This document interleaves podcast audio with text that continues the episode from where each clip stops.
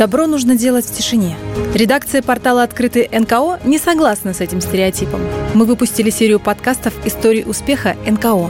Наши герои создают благотворительность в России здесь и сейчас. И мы верим, что их примеры докажут вам, что о добрых делах нужно говорить больше и громче. Добрые подкасты от открытых НКО.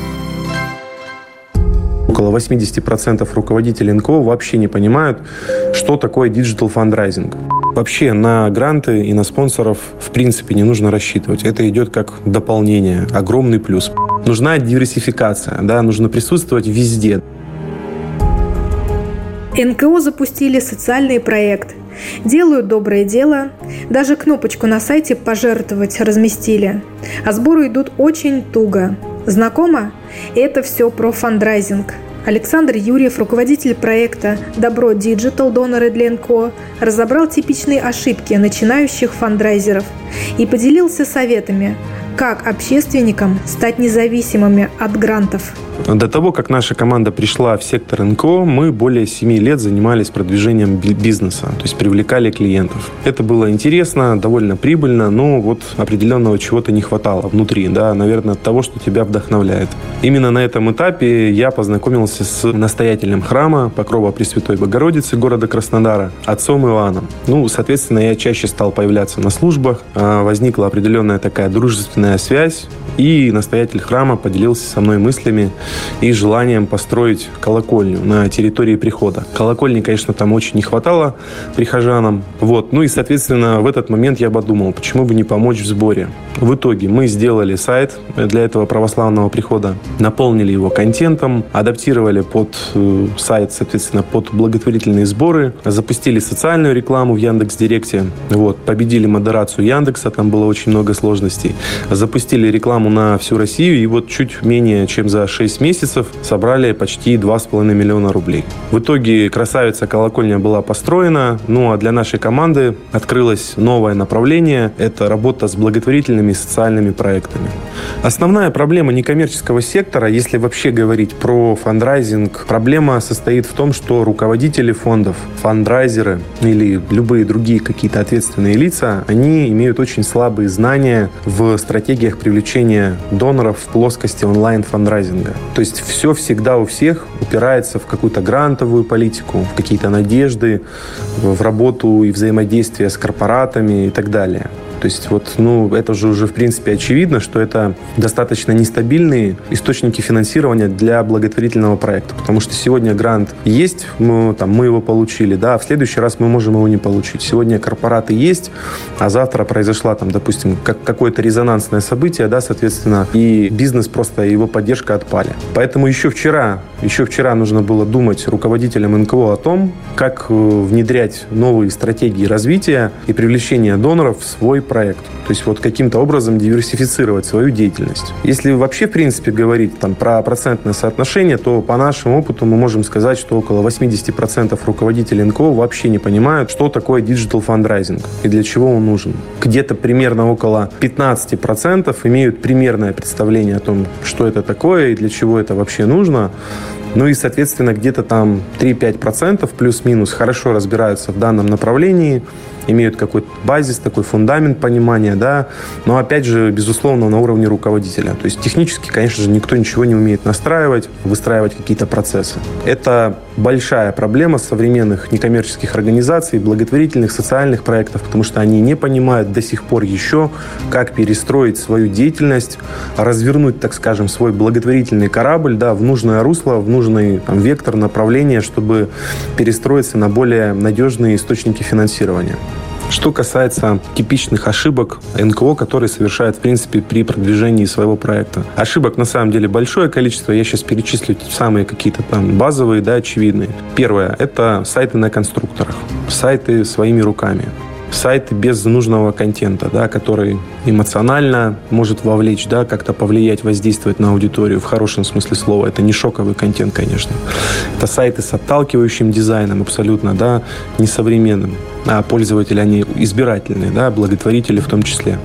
Это сайты с неправильной структурой, где просто хаос и невозможно пробраться на нужную страницу, непонятно, каким образом работает навигация, да. То есть такие сайты, которые абсолютно неудобны для пользователя. Но мы же живем с вами вот в современных реалиях. Сейчас все пользуются мобильными приложениями, да, удобными сайтами, быстрыми сайтами, современными сайтами.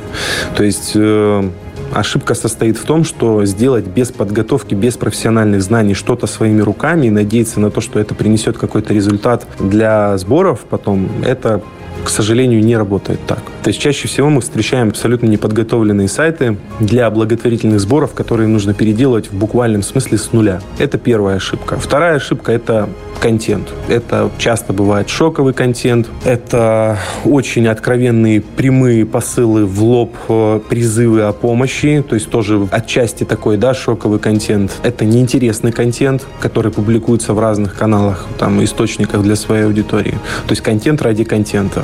Это не системная работа с контентом, когда там, не знаю, допустим, посты в соцсетях выходят там раз в месяц это, конечно же, абсолютно никаким образом не формирует приверженность, вовлеченность для аудитории, для потенциальных благотворителей. Третья ошибка – это отсутствие сквозной аналитики и вообще, в принципе, аналитики как таковой. То есть непонятно, откуда пришел донор, сколько обошлось его привлечение, там, на какую сумму он пожертвовал, как долго он там находился вместе с проектом, то есть какой у него ЛТВ. То есть фонды об этом, руководители фонда об этом не думают. Это большая ошибка, то есть без этого инструмента, без аналитики абсолютно невозможно никаким образом выстроить грамотный, там, результативный процесс там, продвижения, привлечения доноров, ну и, соответственно, сборов, да. Четвертая ошибка – это то, что отсутствует диверсификация. То есть это работа только в каком-нибудь одном канале. Да? Недавняя история с запрещенными соцсетями, всеми известными, это подтверждает. То есть нам до сих пор обращаются фонды, которые говорят, что теперь у нас нет ничего, что нам делать. Раньше мы использовали вот эти, допустим, там, этот один канал, который сейчас запрещен.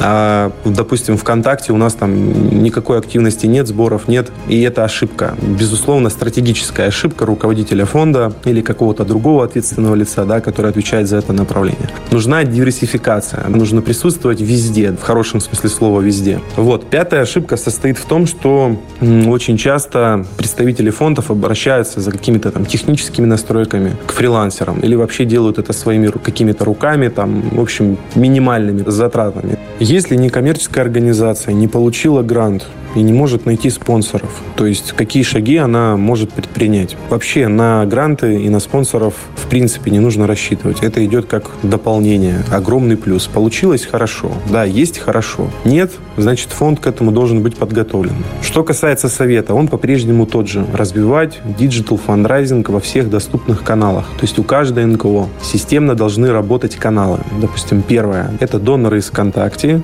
Одноклассников, это ведение групп, это работа с контентом и это таргетированная социальная реклама. Второе это email-маркетинг. То есть это сборы, аккумулирование имейлов благотворителей. Это имеет большое значение. Соответственно, этой рассылки один или два раза в месяц. Ну, для каждого проекта по-разному, но это просто среднее арифметическое, да, чтобы не надоедать аудитории сильно. Третье. Яндекс Директ имеется в виду социальная контекстная реклама. То есть в некоторых проектах этот канал работает и отрабатывает достаточно хорошо. Но нужно понимать, что не во всех направлениях благотворительности. Эксперт советует некоммерческим организациям экспериментировать, стараться быть не как все.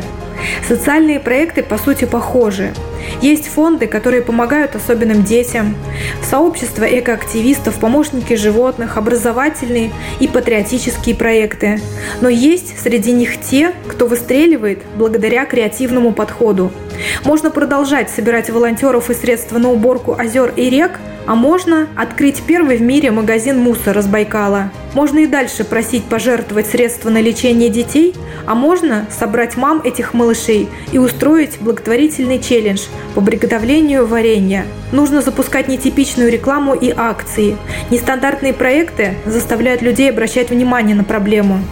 Для более перспективных руководителей НКО, да, то есть таких вот новаторов, это коммуникация, вовлечение и, соответственно, рассылки в мессенджерах. Я сейчас говорю о Telegram и WhatsApp. Проектов на самом деле много интересных. У нас есть э, проект, с которым мы давно работаем. Это благотворительный фонд Свято-Георгиевского Катерлецкого монастыря. Масштабный проект, фонд строит целый монастырский комплекс в Крыму. То есть там инвестиции очень серьезные в строительство. Мы поднимали этот проект с нуля в плане фандрайзинга. Вот сейчас это самый, наверное, известный православный благотворительный проект в России.